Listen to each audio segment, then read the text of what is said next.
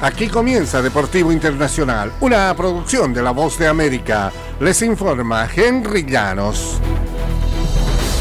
La Junta de Gobernadores del Baloncesto de la NBA aprobó la venta de los Hornets de Charlotte de Michael Jordan a un grupo de propietarios encabezado por Gay Plotkin y Rick Schnall.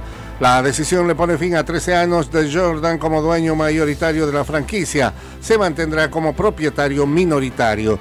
Jordan acordó la venta del equipo el 16 de junio, sin embargo, cuando un dueño de la NBA decide vender, la venta debe ser aprobada por el cuerpo de gobernadores de la liga. Esta decisión de Jordan deja a la NBA sin un propietario de raza negra.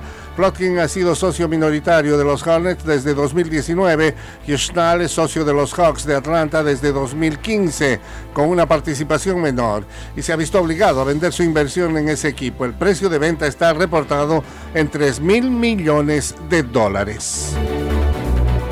Y el reinante bicampeón de la Fórmula 1, Max Verstappen, necesitó de unos escasos segundos para ratificar su autoridad en el Gran Premio de Hungría y llevarse el domingo su séptima victoria consecutiva dentro de una temporada de desigual dominio sobre el resto. Lewis Hamilton, el siete veces campeón de la Fórmula 1, llegó en la pole, pero Verstappen le adelantó en la primera curva rumbo a una fácil victoria el décimo segundo triunfo seguido del Red Bull, incluyendo la última carrera de 2022, eclipsó el récord de victorias consecutivas fijado por McLaren en 1988. La gente se olvida, pero ganar 12 carreras consecutivamente es increíblemente difícil, incluso con el auto más rápido, dijo Verstappen. Lo que hemos hecho en los últimos años es increíble y espero que podamos mantener este impulso durante mucho tiempo. Verstappen marcha paso redoblado rumbo a su tercer campeonato mundial de la Fórmula 1.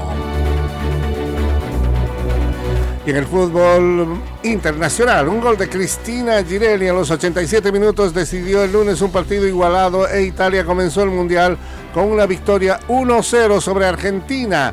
Italia llevó el balón a la red en dos ocasiones en el primer tiempo, pero ambas fueron declaradas fuera de juego.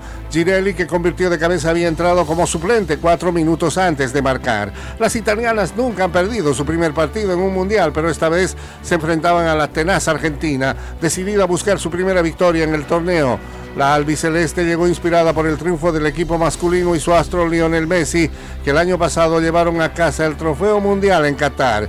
Italia ha tenido mejores resultados en la competencia en 2019 cuando llegó a cuartos de final tras imponerse 2-0 a China. Y hasta aquí Deportivo Internacional de la Voz de América.